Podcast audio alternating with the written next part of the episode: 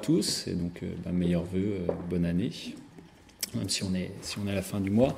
Donc je suis Alexandre Pierre et donc on, va au cours de cette conférence en fait se poser la question si dans, dans un avenir proche ou un peu plus lointain, on va aller vers la, construction de nos maisons en, impression 3D, en impression en, trois dimensions.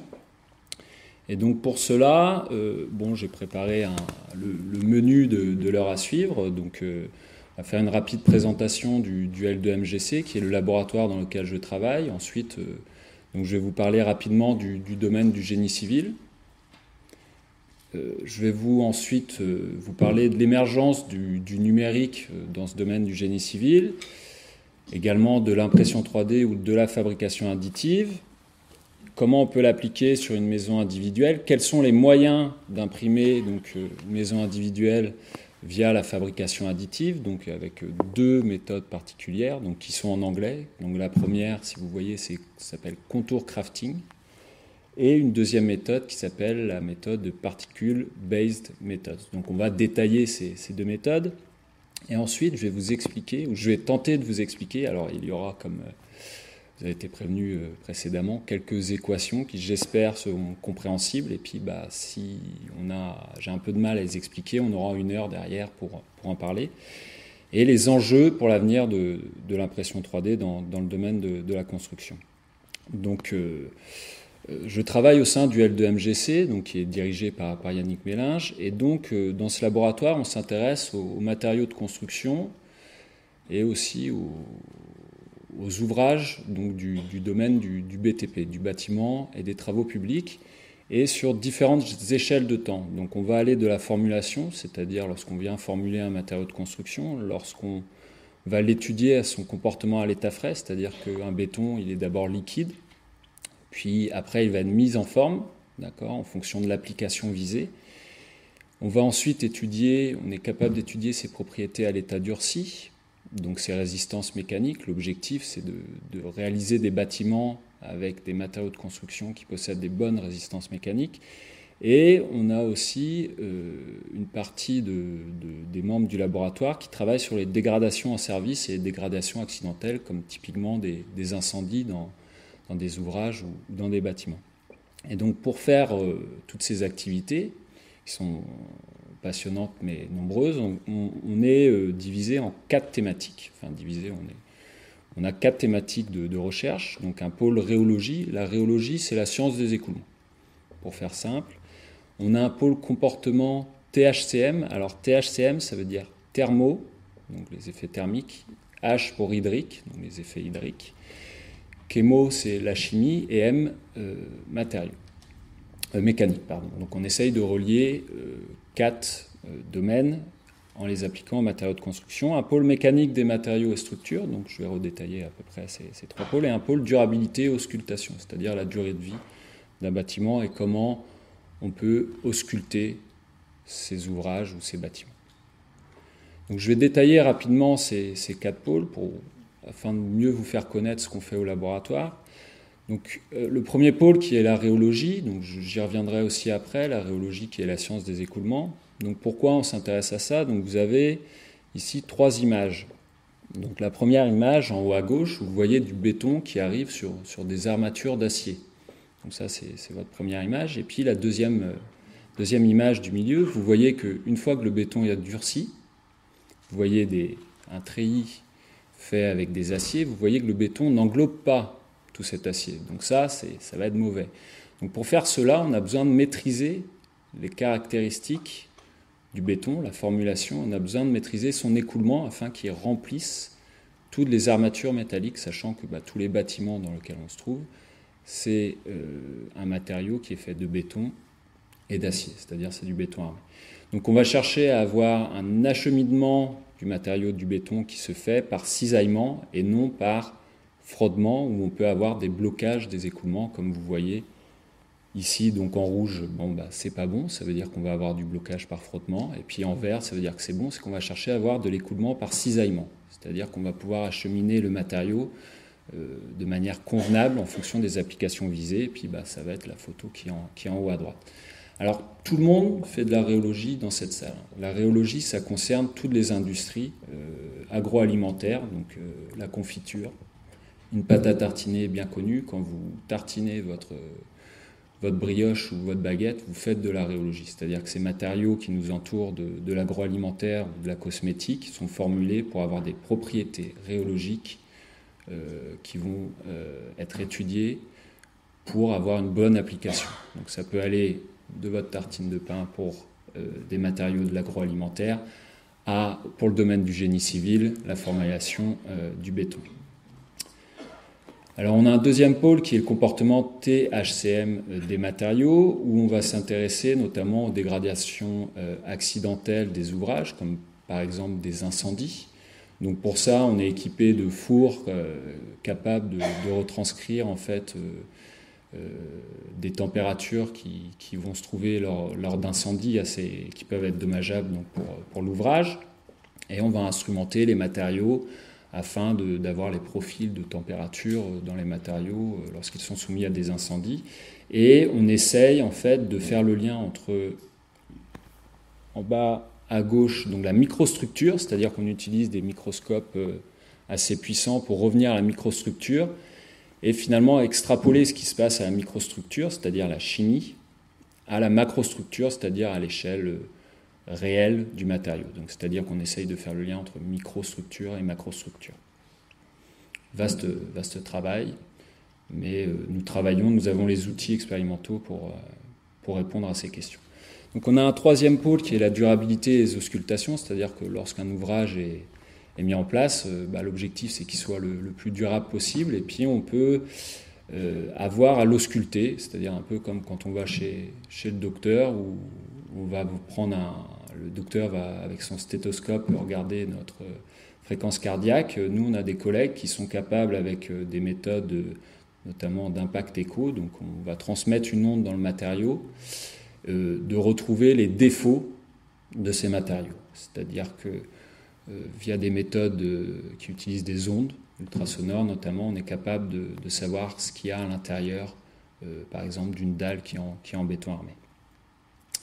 Et enfin, dernier pôle qui s'attache à étudier la mécanique des matériaux et les structures, donc avec euh, des, expérimentations sur assez grande échelle et toujours à faire le lien, donc aussi là sur la, microstructure et sur la macrostructure, c'est-à-dire la grande échelle. Et on utilise ben, notamment des presses où on va solliciter mécaniquement euh, les matériaux comme imagé sur, sur, cette, euh, sur cette diapositive. Donc, quatre pôles de recherche au sein du, L2MGC, et donc le, L2MGC, laboratoire donc, euh, de mécanique et matériaux du génie civil, s'attache à décrire euh, ce qui va se passer dans le domaine du génie civil. Alors je ne sais pas si vous êtes familier avec ce, domaine du, génie civil. Donc, le domaine du génie civil, en gros, on s'intéresse aux bâtiments et aux travaux publics, pour faire simple. Et dans le domaine du génie civil, alors cette diapositive, euh, hésité à la mettre ou pas. Euh, il y a de l'innovation, mais on a un domaine, c'est-à-dire le domaine du génie civil, les bâtiments, ça fait des milliers d'années que des bâtiments sont construits. D'accord? Donc, on est dans un domaine dans lequel on a de l'innovation, mais c'est-à-dire que on a des choses assez anciennes qui marchent très bien. Donc, on a un domaine qui innove, mais à des euh, échelles de temps un peu moins, comme par exemple le domaine de l'informatique, euh, du numérique ou des télécoms qui sont un peu sur le devant de la scène au niveau des, high-tech, des, hautes technologies. c'est-à-dire que par exemple, finalement, euh, si on regarde, tout le monde fait des selfies à l'heure actuelle. Un générateur de selfies, c'est ni plus ni moins qu'un miroir. Donc il suffit d'avoir un miroir. On faisait des selfies depuis des années. Et donc dans le génie civil, euh, finalement, euh, on a des choses qui marchent très bien euh, et qui ont été mises au point il y a, quelques années. Et donc finalement, cette image d'un wireless keyboard, c'est-à-dire un clavier sans fil, c'est ni plus ni moins qu'un crayon. Donc j'ai essayé de faire cette, analogie-là pour dire qu'on a des choses assez anciennes mais qui marchent très bien. Donc par exemple, les constructions qui ont été fabriquées il y a des milliers d'années, elles sont toujours en place euh, à l'heure actuelle. Alors, bon, plus ou moins euh, dégradé, mais les pyramides, euh, je ne sais pas, alors moi je ne suis pas historien des, pyramides, mais c'est plusieurs millénaires. Et si vous allez en Égypte, vous allez en Égypte pour voir ces pyramides qui sont toujours là. Donc il y a des constructions, des techniques de construction qui étaient il y a 4000 ans, qui, fonctionnent. Par exemple, le ciment, quand vous utilisez le, ciment pour le béton, le ciment, il a été découvert donc par, par Louis Vica, qui est euh, euh, l'image au milieu à gauche.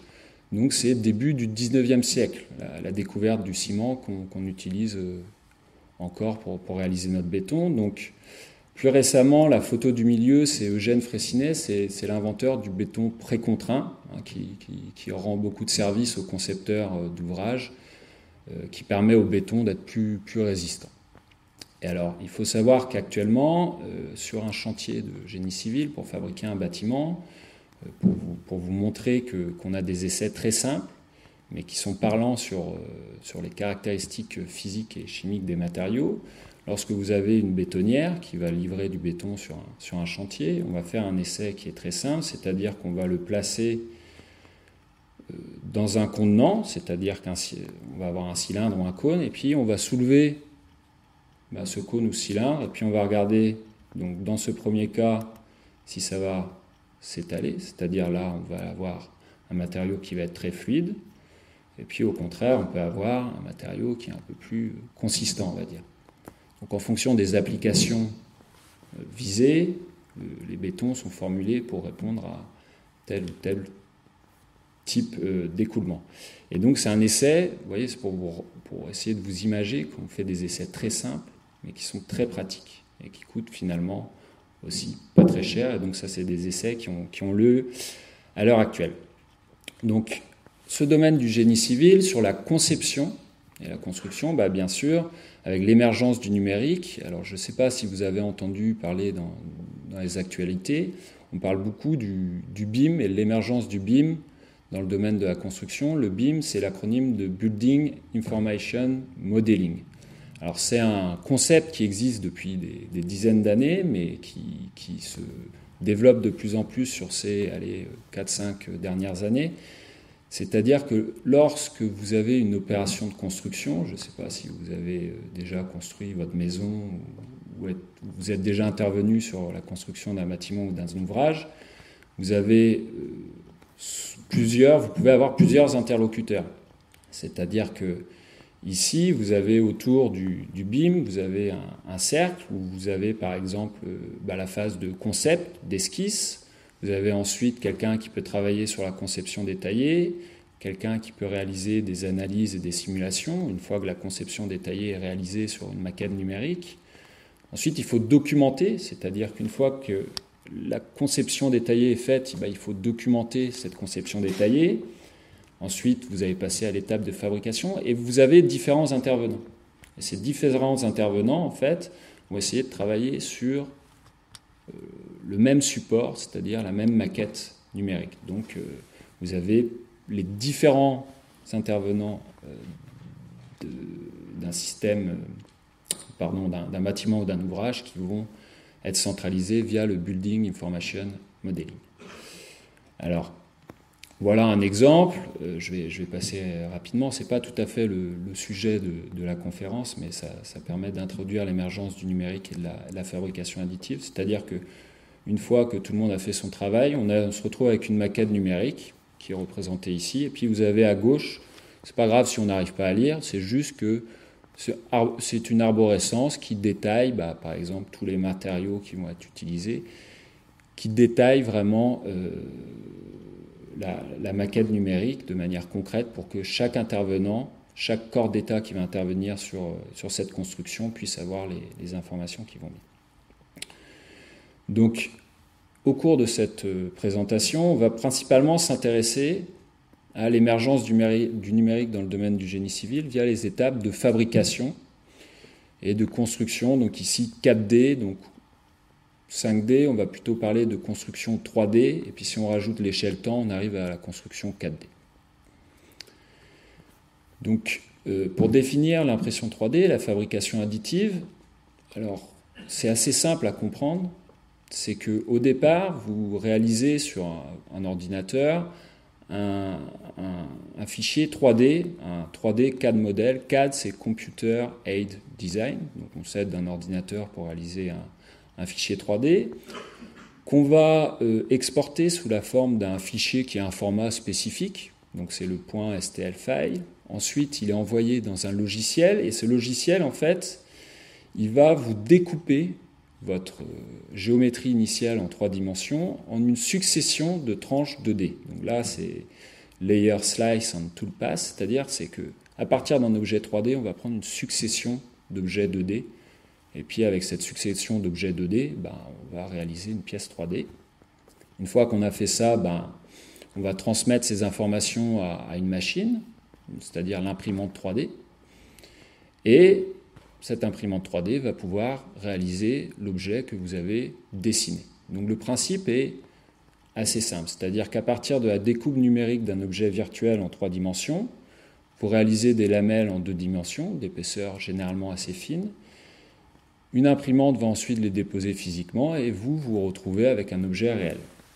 Alors pour illustrer tout ça, euh, je vous ai trouvé quelques vidéos de domaines très éloignés du génie civil, on va prendre un premier domaine. Ici, si vous aimez le, chocolat, vous avez une application très simple d'impression 3D, un exemple très simple d'impression 3D avec du chocolat.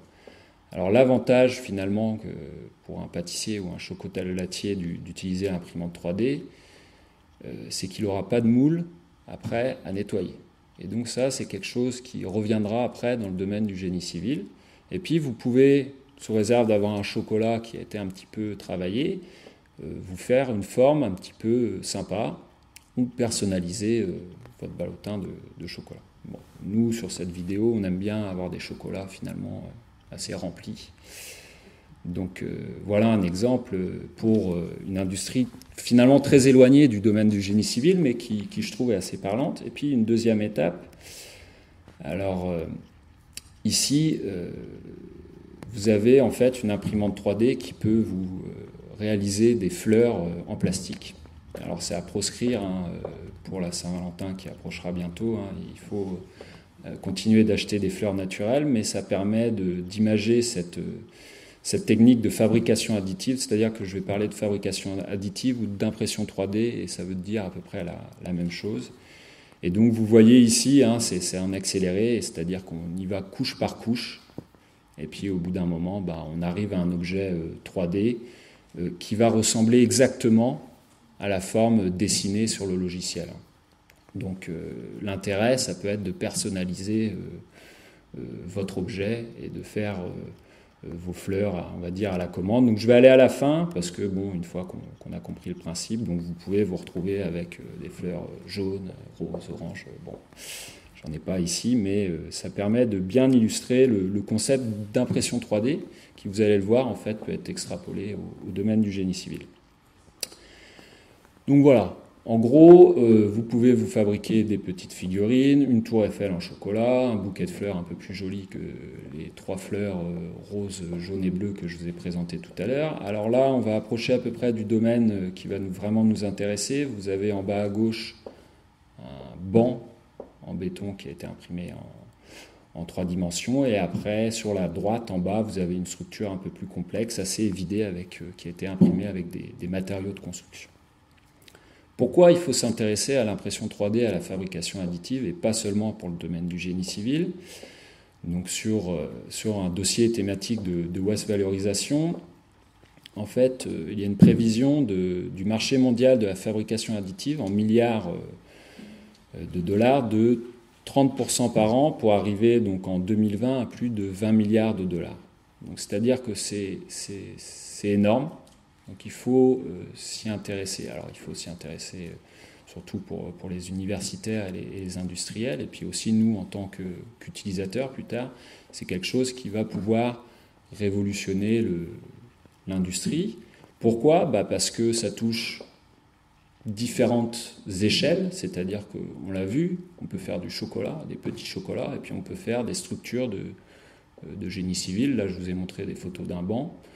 Euh, on peut faire des petites figurines, et ça, touche toutes les tailles, quels que soient les types de matériaux aussi. Donc il faut bien sûr avoir étudié un petit peu le matériau qu'on va imprimer à 3D, Mais donc il y a trois facteurs, la taille, toutes les tailles, presque tous les matériaux, et peut-être une grande majorité de technologies peuvent être intéressées par l'impression 3D. C'est-à-dire que l'impression 3D ou la fabrication additive va toucher, si ce n'est si elle touche déjà beaucoup de euh, domaines. Ça va être des biens de consommation, consumer goods, euh, les industries high-tech, euh, l'industrie électronique et électrique, les services, l'éducation, la santé. En, santé, il y, a, aussi de l'innovation sur, sur l'impression 3D avec des applications concrètes qui existent déjà. L'aéronautique, l'automobile, donc l'énergie. Tous les domaines seront touchés ou sont déjà touchés par, l'impression 3D, ou ont déjà grandement contribué à l'essor de, l'impression 3D. Donc ici, euh, vous ne voyez pas le, domaine du génie civil, mais il y a des innovations euh, de la fabrication additive dans le domaine euh, du génie civil. donc ici, je vous présente une illustration avec une entreprise américaine qui s'appelle CASA, par exemple, qui, prévoit en fait de, déployer des, robots mobile, vous voyez là, vous avez des, chenilles sur le robot, pour notamment construire euh, dans des zones euh, désertiques des, des pour, l'armée en fait. C'est-à-dire que ça permet, via cette image, déjà d'approcher la fabrication additive, l'impression 3D dans le domaine du génie civil. Euh, pourquoi il faut s'intéresser à la fabrication additive dans le domaine du génie civil bah, C'est-à-dire que le BTP, euh, au niveau du, PIB mondial, d'après les, données qu'on a, en 2030, ça, pourra représenter à peu près 15% du PIB mondial. On aura toujours besoin de construire euh, dans tous les pays, sur tous les continents. C'est vraiment un domaine qui, est, sera toujours en expansion. Et on le voit, nous, avec nos, étudiants, il y, a, du travail dans le domaine du génie civil et il y a de l'innovation à, faire. Alors, ici, euh, j'ai pris l'exemple de la maison individuelle. Alors ici, il y a six illustrations de maisons individuelles. Donc vous avez une maison en haut à gauche plutôt, alors j'allais dire typique de Normandie, mais pas que. Donc avec un toit de chaume, euh, du torchis, une ossature bois, une maison euh, donc en, haut au milieu euh, plutôt qu'on pourrait trouver bon, bah, à la montagne, hein, construction bois, c'est un chalet. Ensuite, vous avez une maison qu'on peut trouver, un type de maison qu'on peut trouver plutôt ben, en Provence. Hein. En bas à gauche, donc plutôt des maisons, je ne sais pas si vous avez reconnu, en Bretagne, donc avec euh, autour des fenêtres des, petits blocs de granit. Et puis au milieu, c'est au-dessus de Cergy, hein, plutôt des, des, amiénoises, donc avec de la, de la brique rouge. Et puis en bas à droite, euh, bah, j'ai pris une maison à peu près, on va dire, moderne. C'est-à-dire que c'est un type de maison qu'on qu'on voit, euh, qu'on peut voir maintenant, c'est-à-dire que les, que les, promoteurs ou les constructeurs euh, peuvent vous proposer ce type de maison si vous envisagez de construire euh, une maison dans, les années à venir. Alors, quel est le point commun de toutes ces maisons? Alors, il y en a plusieurs, je n'ai pas la, liste exhaustive. je vais en donner deux. Alors, c'est que leurs murs sont droits, d'accord, et puis que les hauteurs sous plafond sont généralement communes à, c'est-à-dire par étage, on a une hauteur sous plafond bien définie. Et ensuite, le deuxième point commun qui, nous touche particulièrement lorsqu'on veut construire une maison, c'est surtout qu'elle coûte aux alentours, on va dire, euh, de peut-être 100 000 euros pour la fabrication. Et encore, bon, je, je suis peut-être gentil pour certaines de ces maisons, mais la finalité, c'est que ça coûte cher de construire une maison. Alors, sur les étapes d'une construction, bah, la première étape, c'est de définir le budget global, c'est-à-dire bah, quel est le budget, quelles sont les économies que je peux mettre pour construire ma maison. Donc c'est la première étape en fait qui généralement bloque une partie d'entre nous si on veut construire une maison. Donc c'est quand même dommage d'être bloqué à la première étape. Ensuite, bon, bah, on va aller chercher un terrain, on va penser le projet. Une fois qu'on a dépassé cette première étape, on va aller sur l'étape 4 où on va passer un contrat de construction de maison individuelle si on a choisi de trouver quelqu'un qui, va être notre intervenant principal pour, pour réaliser notre, notre maison. Et puis ensuite, il va y avoir dépôt du permis de construire, le déroulement du chantier. Et puis, euh, au bout de quelques mois, si tout se passe bien, vous pouvez réceptionner votre maison. La durée moyenne pour ces sept étapes, Je ne sais pas si certains d'entre vous ont construit leur maison. on est plutôt sur une dizaine de mois, un an, en fonction des expériences. Ça peut être plus court ou ça, peut être plus long. Mais la première étape principale, il faut déjà euh, la franchir. Et donc, il faut, euh, en gros, généralement, euh, on économise bah, pour construire une maison ou pour acheter un appartement. C'est-à-dire que généralement, sur un, foyer, les économies servent à, construire une habitation. Hein. Comme on dit, le, meilleur placement, c'est la pierre. Hein. Alors, si vous voulez construire une maison, donc il vous faut des économies, et puis il vous faut être patient. C'est-à-dire que soit vous décidez de faire entière, euh, donner une entière confiance au promoteur ou à l'entrepreneur qui va vous réaliser votre maison, soit vous décidez de tout suivre, et là vous avez le stress et, les inconvénients qui vont avec pour euh, converser et dialoguer avec tous les intervenants, tous euh, les, acteurs du bâtiment qui vont intervenir sur votre sur votre maison. Donc il vous faut être patient et avoir un petit peu d'argent de, côté. Alors finalement, on va regarder, on va se dire, bah, si on, enlevait cette première étape d'avoir suffisamment d'économies, et c'est là où on va voir que l'impression 3D pourra peut-être amener, pourrait peut-être amener des, solutions, et on va se dire, euh, alors ici une petite explication du, du coût d'une construction, qu'est-ce qui coûte principalement cher sur une construction. Et là, pas seulement pour une maison individuelle, hein, pour, un bâtiment, c'est vous avez en gros trois postes de défense. Hein. Donc 24%, c'est le poste bleu. En gros, c'est du concrete, c'est le béton. Concrete en anglais, c'est le béton. C'est-à-dire il y a 25% sur le coût du construction qui est dû au, au béton et euh, à la main-d'œuvre sur, sur le matériau du béton. Ensuite, il y a en jaune à peu près 20%, donc sur le, renforcement des, matériaux, le renforcement de ce béton, et donc bien sûr la main-d'œuvre qui va avec. Et puis bah, quasiment 60%, euh, vous voyez, c'est le poste qui est en rouge, hein. euh, c'est sur les, le, coffrage et euh, la main-d'œuvre sur le coffrage. C'est-à-dire sur un bâtiment, vous devez avoir du coffrage pour ensuite mettre votre matériau. Et donc ça, c'est les 60% du coût d'une construction, hein, c'est le, coffrage et la main-d'œuvre sur, sur, ce coffrage. C'est-à-dire que si vous avez un bâtiment de très, très, très longue hauteur, vous devez avoir une grue qui vous emmène ces coffrages, donc un grutier, quelqu'un au sol qui vous dit où placer ce coffrage. Vous devez mobiliser ce coffrage pendant 24 euh, heures, et puis au bout d'un an, bah, le coffrage, au bout de quelques chantiers, il doit être envoyé pour être. Euh, pour être recyclé. Et puis ces coffrages peuvent utiliser du, bois.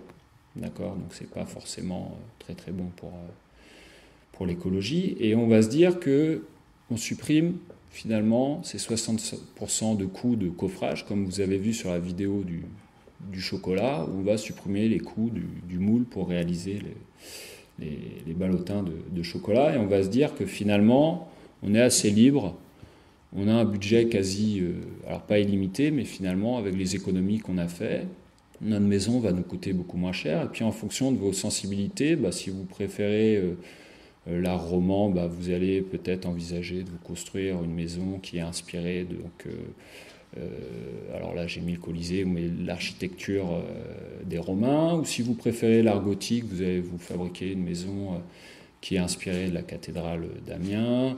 Euh, plutôt Renaissance, donc c'est le palais du, Luxembourg, je crois. Ou si vous préférez l'art déco, ben, comme cette illustration avec euh, euh, où c'est à Lille, vous allez vous fabriquer une maison imprimée en 3D, plus art déco, ou plutôt Renaissance, ou plutôt baroque, pour être vraiment pour extrapoler. Alors là, j'exagère un petit peu.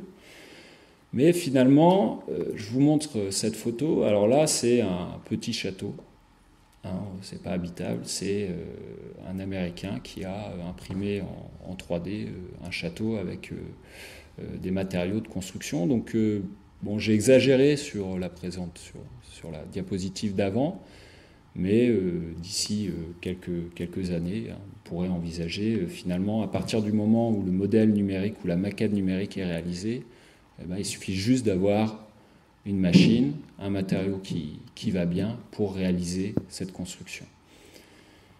Alors, comment imprimer une maison euh, via la fabrication additive ou en trois dimensions? Euh, Il y a plusieurs méthodes et il y a notamment deux méthode qu'on va appeler la méthode du contour crafting et une deuxième méthode, euh, Particle Based Method.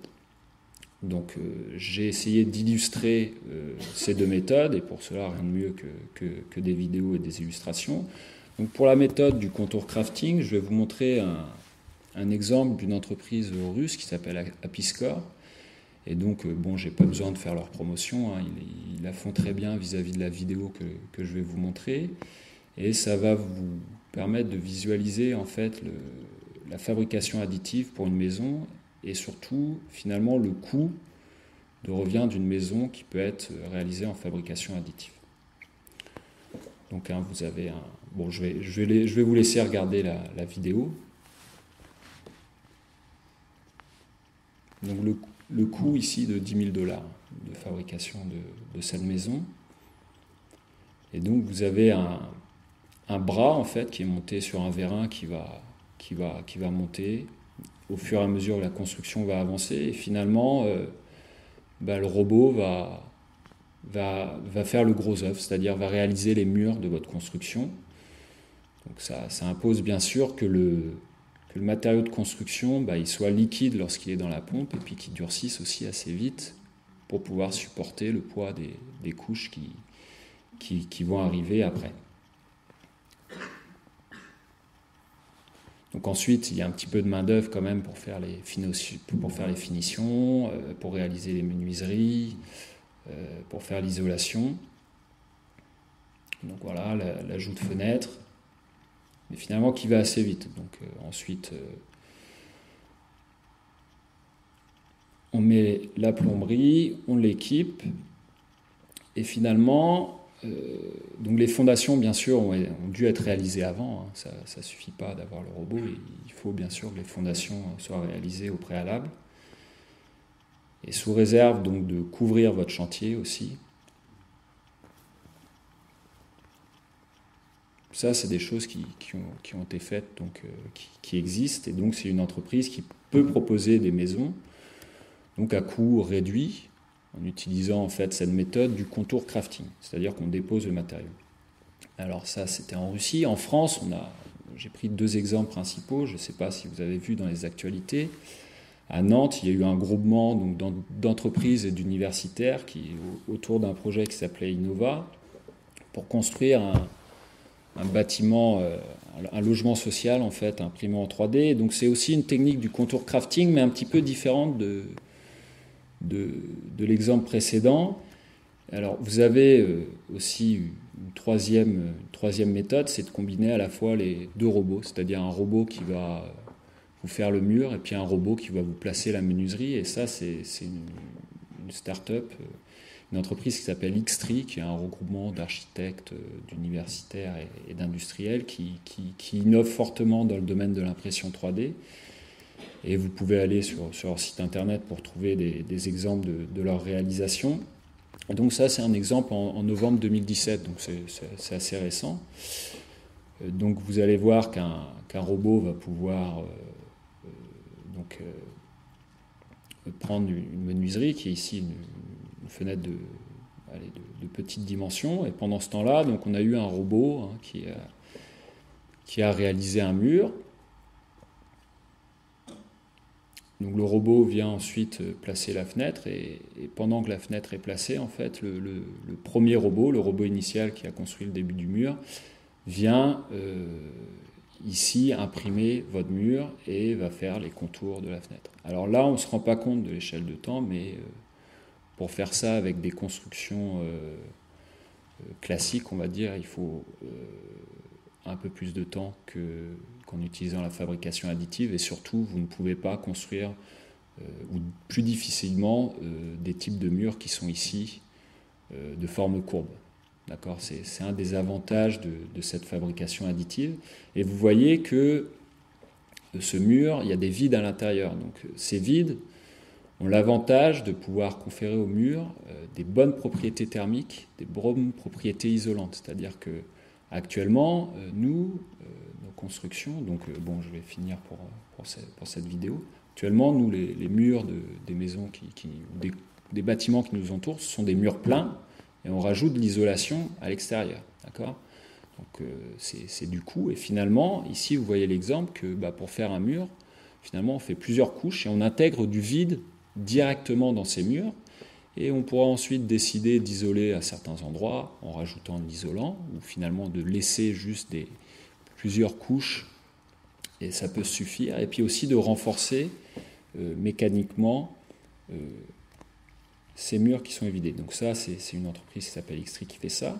Et je, vous, je vais euh, vous parler maintenant d'une deuxième méthode qui est donc, une méthode donc, particule-based méthode qui est différente. C'est-à-dire que là, vous avez trois variantes, donc à chaque fois, dans chaque méthode, on a ces variantes.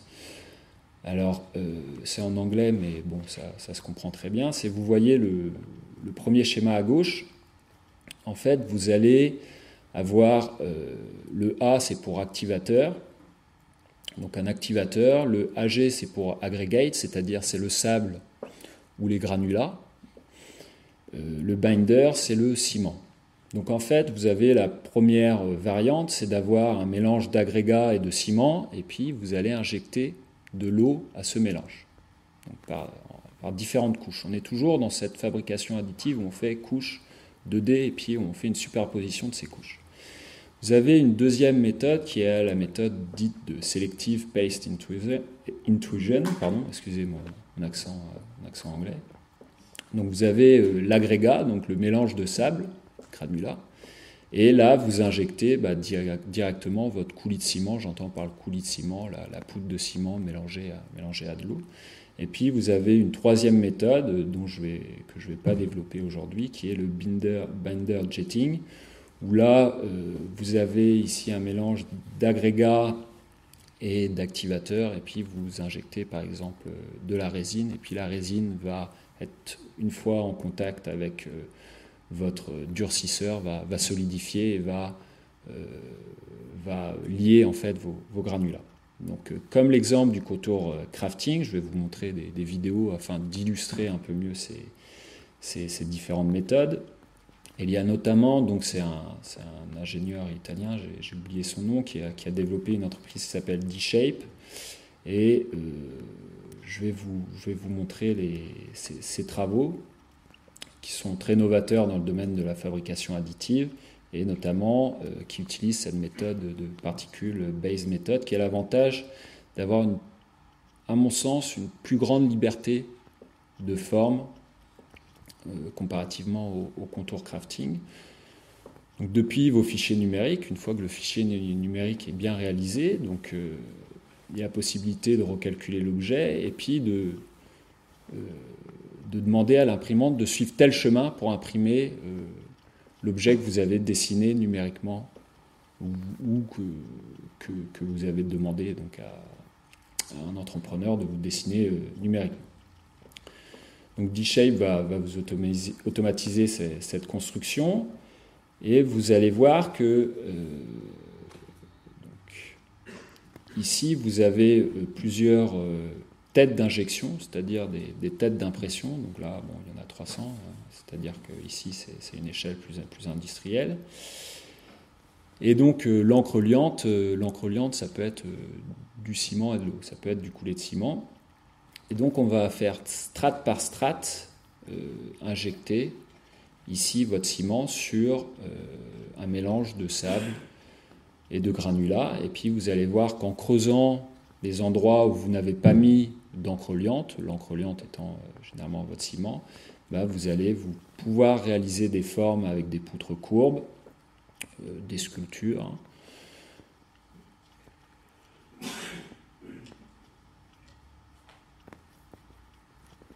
Donc vous, en fait, vous facilitez le dialogue entre un architecte qui, va avoir une créativité débordante et l'ingénieur, c'est-à-dire les, étudiants que nous formons, qui va dire à l'architecte, bon bah actuellement moi avec euh, les outils conventionnels, je ne suis pas capable, ou ça va me donner beaucoup de travail de, réaliser cette construction.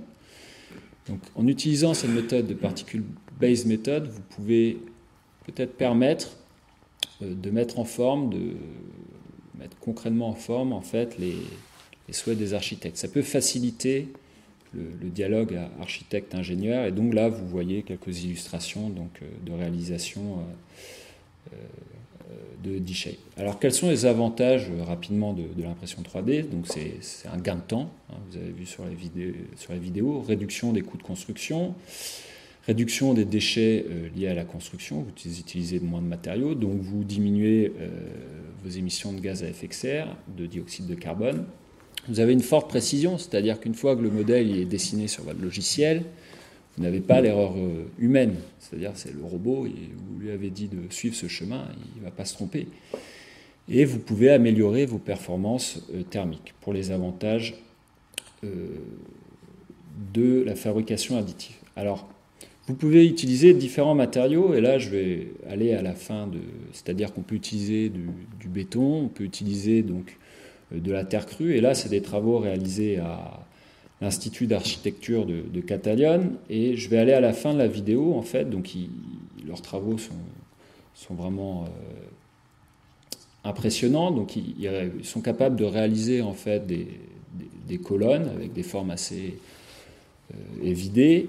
Nous, en tant que, laboratoire de recherche, euh, on s'attache à, étudier les matériaux de construction et notamment à être capable de prédire le comportement de matériaux qui peut être appliqué à la fabrication additive. Donc, notamment euh, au sein du, pôle de rhéologie dans, lequel moi je, travaille le plus. Donc, euh, la rhéologie, juste pour, pour repréciser, qui est la science des écoulements, parce que réo, ça signifie s'écouler en, en, grec, et logo, c'est raison, parole, donc euh, pour les, racines étymologiques de, la rhéologie, et c'est défini comme l'étude de la déformation de l'écoulement et de la matière sous l'action de contraintes.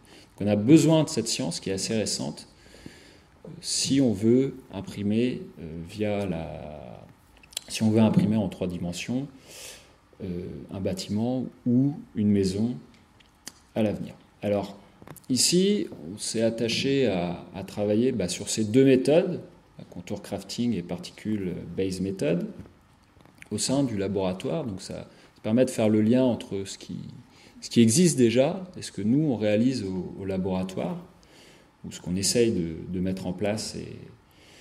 Donc ici, finalement, si vous regardez la, photo, la, la, première couche qui a été imprimée, c'est quoi l'enjeu? C'est qu'elle soit capable de supporter les couches qui vont arriver par la suite. Et donc du coup, ces couches qui arrivent par la suite, elles dépendent d'une chose, c'est de la vitesse d'impression. C'est-à-dire, c'est la vitesse à laquelle va aller le robot pour imprimer. Et donc, euh, alors, les équations arrivent maintenant, hein, bon, mais vous avez été prévenus. Euh, ici, si on regarde, pour faire l'analogie avec un plongeur qui est à 10 mètres de profondeur, un plongeur, il y a la pression atmosphérique qui s'exerce à la surface de l'eau, et puis s'il est à 10 mètres de profondeur, vous voyez la pression de l'eau, c'est la densité de l'eau, la hauteur d'eau qu'il a au-dessus de lui et la gravité. C'est-à-dire que la pression de l'eau qui s'exerce sur un plongeur qui a 10 mètres de profondeur, ça s'exprime comme ρ, G, H. La densité du liquide, la hauteur de liquide qui est au-dessus, du plongeur et la gravité.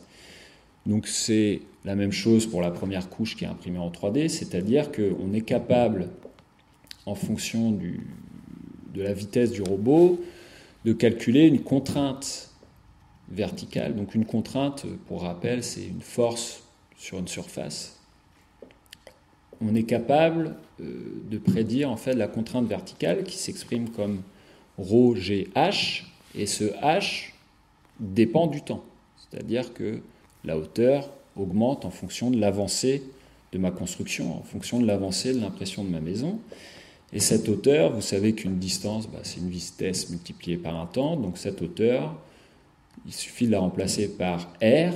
R, on va appeler ça en fait la vitesse de dépôt, et puis T, c'est le temps.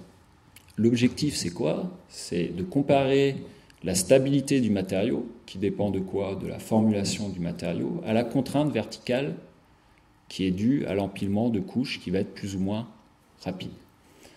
Alors, comment on peut faire ça? Donc là, on évalue assez euh, simplement la, contrainte euh, verticale. Eh bien, le béton, c'est comme le dentifrice. C'est-à-dire que le dentifrice, si vous appuyez pas sur le tube, il sort pas. C'est-à-dire que ça, on appelle ça, quand vous appuyez sur le tube de dentifrice, vous imposez un seuil, c'est-à-dire vous imposez une contrainte seuil. et puis qui va permettre l'écoulement du dentifrice. Et pour le béton, c'est pareil. C'est-à-dire que vous avez un seuil, et ce seuil, il augmente en fonction du temps. Comme si lorsque vous laissez votre dentifrice sécher, bah, c'est un peu plus dur pour qu'il s'écoule, et ben pour le béton, c'est à peu près la même chose, avec des réactions chimiques, physico-chimiques qu'il y, a derrière qui sont assez compliquées. Et donc du coup, vous avez une relation linéaire entre le seuil et le temps. Donc le seuil, on va l'appeler donc taux zéro qui dépend de t, qui dépend du temps. Et donc, il a une relation linéaire, c'est-à-dire c'est la première équation ici, c'est-à-dire que taux zéro dépend du seuil initial, et puis d'un coefficient ici qui va vous définir la, votre pente, et puis du temps, d'accord, en fonction de la, formulation de votre matériau. Et donc, on va comparer ici, là, nous, à l'université, au laboratoire de recherche, on est capable de mesurer, on a des outils expérimentaux, donc on pourra en détailler, en parler après pendant, pendant le débat. Donc de caractériser ce seuil de mise en écoulement, et puis on va être capable de comparer en fait ce seuil de mise en écoulement, qui est la propriété intrinsèque du matériau, à la contrainte verticale qui est exercée en fonction de ma vitesse d'impression, et puis je vais pouvoir sortir un temps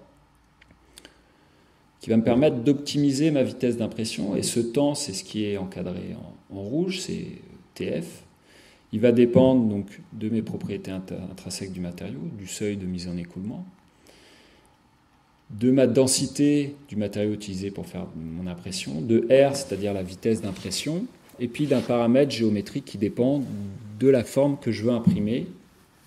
Et puis à TIX, bah, c'est intrinsèque au, matériau. Donc comment on, comment on va mettre en place, comment on va essayer de prédire ce temps? Ben, On va faire euh, différents essais, on va caractériser en fait le béton ou le ciment. Et là, je vais vous montrer encore une vidéo. Ici, vous voyez que finalement, on va euh, réaliser du béton. Et puis là, vous voyez qu'il y a un outil qui est mis en rotation dans votre matériau. Donc ça, c'est des essais qui sont réalisés à, Rennes, au laboratoire euh, euh, LGCGM, via le, remède de, de, Christophe Lanos et Patrice Astelet, où vous voyez ici un béton qui est un petit peu plus compact, et puis là, si vous regardez, vous avez un béton là qui est très dur à, mettre en mouvement. Et finalement, ce qu'on va mesurer, c'est assez simple, c'est qu'on impose une vitesse de rotation, et puis en fonction de la consistance du béton, on va regarder son aptitude à résister à la vitesse de rotation qu'on donne à l'outil. On récupère des courbes, et puis on est capable de dire que tel matériau ou tel matériau a une meilleure résistance à l'écoulement. D'accord Ensuite, ce qu'on va faire, c'est qu'on connaît maintenant les propriétés du matériau. On va le solliciter, c'est-à-dire qu'on va imposer euh, via un outil qu'on appelle une presse mécanique, on va imposer des forces, une certaine force, qui est ici d'1,5 newton, par des périodes définies. C'est-à-dire que je vais me dire, bah, toutes les 10 secondes, j'impose cette force, ou toutes les minutes, j'impose cette force, ou toutes les 10 minutes, j'impose cette force pour retraduire en fait la contrainte verticale qui est euh, donnée par la vitesse d'impression de robot. Et donc j'ai une vitesse, je reviens à une vitesse d'impression, d'accord, c'est l'équation qui est, en, bas à droite, qui dépend en fait de, ma période de chargement. C'est-à-dire plus je charge vite mon matériau, bah, c'est plus je, je veux imprimer rapidement, et puis moins je charge, moins j'imprime rapidement. Donc ce qu'on peut regarder, c'est que si, par exemple, on va charger toutes les 60 secondes d'un matériau, ici, on observe un matériau qui est resté comme il était à l'état initial, c'est-à-dire qu'on n'a pas de fracture. Ça, ça correspond à peu près à une vitesse d'impression d'un mètre par heure. Donc c'est un, peu plus, euh, un peu plus parlant. C'est-à-dire qu'on laisse le temps, ce que ça veut dire cette photo, c'est qu'on laisse le temps au matériau de se structurer pour qu'il résiste à la charge qu'on lui impose. Alors seulement, bah, si on, on diminue cette période si on lui met par exemple une période de chargement plus courte de, moins de 20 secondes, ce qui correspond à une vitesse d'impression de 4 mètres par heure, donc c'est assez élevé, ben on va avoir des fractures. Et va se passer ce qui s'est passé sur la fin de la vidéo, ben notre matériau ne va pas tenir aux couches que, je vais essayer de mettre en place. Donc pour ça, on réalise des mesures, donc on a prédit un temps théorique, alors je vais passer assez rapidement sur, ces diapositives. Et finalement, la finalité, c'est que via ces mesures, on a, et vous avez vu sur les deux images, on a visuellement observé des fractures, et on a été capable ici de prédire à quel temps apparaissent ces fractures. C'est-à-dire que si vous regardez ici euh, ce graphique, alors vous étiez prévenu aussi, hein, il y a quelques, courbes, et puis on pourra en reparler euh, après, vous avez de gauche à droite finalement des droites qui sont plus ou moins obliques. Ces droites, en fait, elles retraduisent euh, la vitesse d'impression, c'est-à-dire qu'à gauche, la, droite qui est, qui est la, la plus pentue, on va dire, qui est en noir, c'est celle où il y a une vitesse d'impression très élevée, de 6 mètres par heure. Et puis celle qui est tout à droite, en gris. Alors, j'ai un laser depuis le, depuis le départ, mais j'ai oublié de m'en servir, je suis désolé. Donc, c'est-à-dire qu'ici, vous, vous avez une contrainte verticale qui correspond à une vitesse d'impression de 6 mètres par heure. Et ici, une contrainte verticale qui correspond à une vitesse d'un mètre par heure. Et vous voyez qu'en fait, ici, on a mesuré, on connaît les propriétés de structuration de notre matériau, les propriétés de notre matériau. Et ici, sur la courbe grise, on va s'apercevoir que finalement, on est capable de prédire en fait nos fissurations. Et cette prédiction des fissurations, elle est tombée à quelques secondes près, en fait, en même temps que l'observation visuelle où on a vu ces fractures. Donc l'intérêt en tant que laboratoire de, recherche, c'est de pouvoir proposer ce type de solution. C'est-à-dire qu'on réaliser une analyse théorique qui va coller avec l'expérience, qui peut ensuite être extrapolée à une vitesse d'impression. D'accord? Et ça, si on connaît bien le matériau, si vous voulez imprimer votre maison en 3D, vous avez tout à gagner à bien connaître le matériau que vous allez euh, utiliser. Donc je vais passer sur, sur, les, sur les conclusions et juste pour ensuite vous, vous présenter les activités de recherche qu'on a sur euh, cette deuxième méthode. Donc euh, ici, vous voyez habituellement, bah, par exemple, le, poteau qui est là, à l'intérieur, il est, il est plein. D'accord? Est-ce que finalement, on avait besoin, lors de sa conception, qu'il soit entièrement plein, ou est-ce que finalement une forme de ce type était suffisante pour supporter les charges mécaniques qui nous viennent des étages du dessus. Donc là, je vais vous montrer donc une deuxième, euh, une deuxième méthode et je vais aller à la, à la fin de, la vidéo. Donc ça, c'est une université euh, allemande, l'université de Munich. Et donc vous voyez ici, et donc vous avez des, un lit de particules, un lit de sable, et vous injectez de, de l'eau. Alors je vais aller ici.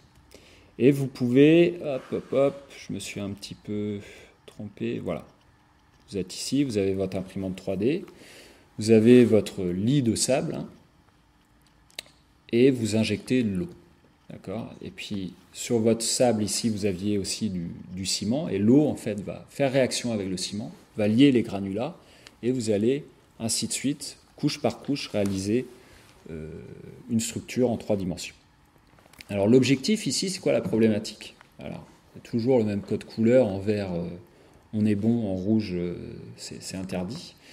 L'objectif, c'est lorsque vous avez votre couche de granulat, aggregate layer, c'est que l'eau ou le ciment que vous allez injecter, il pénètre toute la couche de particules. C'est-à-dire qu'il remplisse les vides que vous euh, lui avez donnés, en fait. C'est-à-dire qu'il remplisse les vides. Et si vous avez pas assez travaillé sur la formulation du matériau, si vous ne connaissez pas assez les propriétés intrinsèques de votre matériau, eh ben vous allez avoir une pénétration qui ne va pas être complète, et du coup vous allez voir une hétérogénéité de votre structure, c'est-à-dire une discontinuité, c'est-à-dire que le ciment, ici, n'est pas présent partout. Et donc forcément, vous n'allez pas avoir des bonnes résistances mécaniques, parce que l'objectif, c'est toujours d'avoir des résistances mécaniques suffisante. Donc vous voyez une photographie ici, vous avez à gauche, euh, on a, euh, euh, des travaux de, collègues de, Munich. Ils ont injecté du ciment avec des sables assez fins, des sables un peu plus grossiers et des sables encore plus grossiers, c'est-à-dire de, des sables fins, moyens et un peu plus gros. Sur des hauteurs de, ici, donc 2 cm, on est un peu moins que, bien sûr, que, l'échelle d'une maison, avec des épaisseurs donc, de particules au départ, H-layer, qui sont à peu près euh, un peu moins d'un dixième de ces 20 mm. On est sur une épaisseur, de, sur une hauteur pardon, de 2 à 3 mm. Et donc vous voyez ici, alors euh, c'est assez subtil, vous voyez qu'ici vous avez un défaut, c'est-à-dire que le ciment n'a pas aussi bien pénétré que si on avait mis des granulats un peu plus gros. D'accord? Et ici, on est capable donc de le faire visuellement, d'évaluer un taux de pénétration. Et l'objectif, bien sûr, c'est d'avoir un taux de pénétration qui soit de 1 ou de 100%. C'est-à-dire de combiner à chaque fois des propriétés du sable en lien avec les propriétés du ciment afin d'avoir une pénétration qui soit de 100%. Pourquoi? Bah, Parce que euh, ici, si vous regardez les résistances mécaniques en fonction de ce taux de pénétration, vous observez que plus vous augmentez vos taux de pénétration, plus vous avez une résistance mécanique qui est élevée. D'accord? Donc l'objectif, pas juste pour s'amuser à regarder que, quelle est la hauteur de, ciment pénétré dans, dans, une matrice granulaire, dans du sable, c'est vraiment d'avoir des résistances mécaniques assez importantes. Alors ici, juste pour euh, vous montrer que atteindre 25 MPa, euh, c'est l'équivalent de, supporter plusieurs, plusieurs semi-remorques. Hein, donc c'est pas, pas rien. Et donc pour ça, on peut faire des expériences finalement que, chacun d'entre nous peut faire. Il suffit de prendre du sable de différentes tailles, de formuler du ciment. Donc euh, tout le monde dans cette salle est capable de le faire. Euh, et de regarder comment ce ciment va pénétrer dans la matrice granulaire en fonction de la taille et puis les propriétés des, granulats. c'est-à-dire que ça, c'est des expériences euh, assez faciles à, réaliser. Et puis, en parallèle de ces expériences, ben, il y a un travail analytique qui est réalisé, un travail théorique, et qui permet d'évaluer un taux de pénétration en fonction de plusieurs paramètres. Je ne sais pas si on a besoin de, détailler, mais en gros, euh, qui va dépendre du sable, et du seuil du ciment. C'est-à-dire, vous vous souvenez, le, seuil, c'est l'équivalent de la pression qu'on applique pour faire sortir le dentifrice. Donc, en gros, il y a d'autres paramètres, mais on est capable théoriquement d'évaluer un taux de pénétration. Et on observe, donc les, activités de recherche qu'on a eues ont montré que théoriquement, on est capable de retrouver ce qu'on a mesuré expérimentalement sur ces taux de pénétration. Et c'est-à-dire qu'en fait, on met en évidence une, corrélation entre le sable à utiliser et le ciment à utiliser, c'est-à-dire l'écoulement à avoir pour la pâte de ciment pour que ça pénètre bien euh, dans la matrice granulaire. Alors ici, il y a un autre moyen, je vous ai parlé donc de travail théorique, c'est-à-dire c'est un travail qui se fait sur, euh, bah, sur, sur, sur, papier, en prenant des, équations de, physique ou de, mécanique. Un travail expérimental, euh, qui avec une certaine rigueur marche, assez bien. Et puis il y a un travail numérique, c'est-à-dire qu'à l'université, on a aussi un centre de calcul qui fonctionne très bien, qui nous permet d'utiliser de logiciels et de réaliser des calculs euh, qui pourraient durer euh, euh, plusieurs jours sur un ordinateur classique, mais avec le centre de calcul de l'université, on est, assez efficace. Et donc ici, en fonction des travaux de, Guillaume Molon, qui, travaille à Grenoble, on est aussi capable donc d'utiliser un programme où on va se dire bah, finalement je veux tant de surfaces de vide, c'est-à-dire c'est les surfaces euh, noires ici, je veux tant de surfaces de vide, je veux que euh, mes grains soient en moyenne de 1 mm, de 1,6 mm ou de 2,6 mm, et puis le programme de, de Guillaume Molon va vous générer automatiquement un assemblage de particules en deux dimensions, c'est-à-dire ce qu'on fait expérimentalement en utilisant son programme, c'est fait en, en 5 minutes. Et on retrouve euh, typiquement ce qu'on a expérimental. Et ensuite, on va incorporer donc euh, cette schématisation sur un logiciel d'éléments finis. Donc c'est ici, donc des grains assez fins, des grains moyens et des grains un peu plus forts. Et puis on va lui dire, au-dessus de toi, maintenant tu as du ciment, donc c'est ce qui est en rouge. Et puis on va regarder comment va s'écouler ce ciment. Donc on est capable de, alors pour, que ça parle un peu plus, on, est capable de, faire des vidéos. hop, alors c'est court, il faut être attentif, voilà.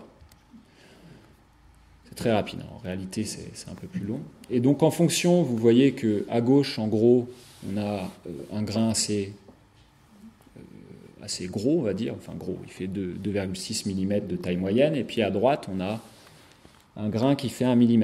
Et puis vous vous souvenez de l'expérience de tout à l'heure, on avait un petit problème sur les, sur les granulats d'un millimètre. Et ben, vous voyez qu'ici, numériquement, bah, 2,6 mm, on, a une meilleure pénétration du fluide comparativement à, des granulats un peu plus fins.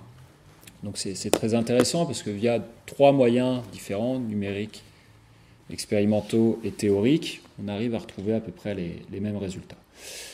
Donc je vais juste euh, conclure rapidement, parce qu'on me fait signe que, Et puis j'ai dépassé un petit peu, le, temps qui m'était imparti. Il y a plein d'enjeux de la construction 3D, et, nous, en tant qu'universitaires, on n'est pas capable forcément d'y répondre entièrement. Notre objectif, c'est plus de faire de, la recherche, notamment sur les, matériaux qui peuvent être appliqués euh, euh, lors de l'impression 3D dans, dans le domaine de la construction. Mais ça peut être euh, sur les enjeux futurs, donc un accélérateur d'innovation architecturale. Ça peut améliorer la sécurité, c'est-à-dire qu'il y, a y a de moins en moins euh, d'accidents sur, sur, des chantiers. Hein. ça, tend à disparaître, mais à partir du moment où vous avez un robot qui fait la construction, vous, diminuez forcément ben, le risque d'accident.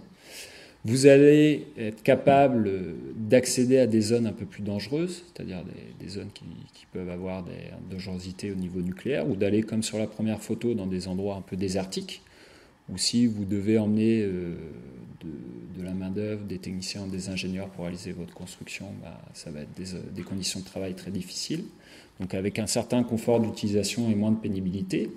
Et donc cette fabrication additive, hein, bah, ce n'est pas juste de, la recherche au sein du, duel de MGC, ça peut être un vecteur environnemental, ça peut amener à, diminuer notre, notre, utilisation de matériaux, ça peut être un vecteur social, c'est-à-dire une fois que c'est bien maîtrisé, bah, on est capable de construire rapidement euh, après des catastrophes euh, naturelles, et puis on, on va peut-être avoir un vecteur sociétal avec l'apparition de nouveaux métiers, puis l'interaction euh, homme-machine. Bon, bien sûr, il y a certains freins, et, on pourra en parler, on va rester sur les avantages. Donc les enjeux pour, pour, le laboratoire, c'est de, continuer à travailler sur cette thématique. On a eu une aide de la fondation UCP euh, avec un collègue, Abdelak Kassi, donc, euh, pour faire l'impression 4D. Donc c'est de collaborer avec d'autres universités, européennes ou françaises, de collaborer bien sûr avec des, entreprises. Et on a des entreprises qui innovent fortement et qui sont en avant sur certaines universités euh, sur l'impression 3D.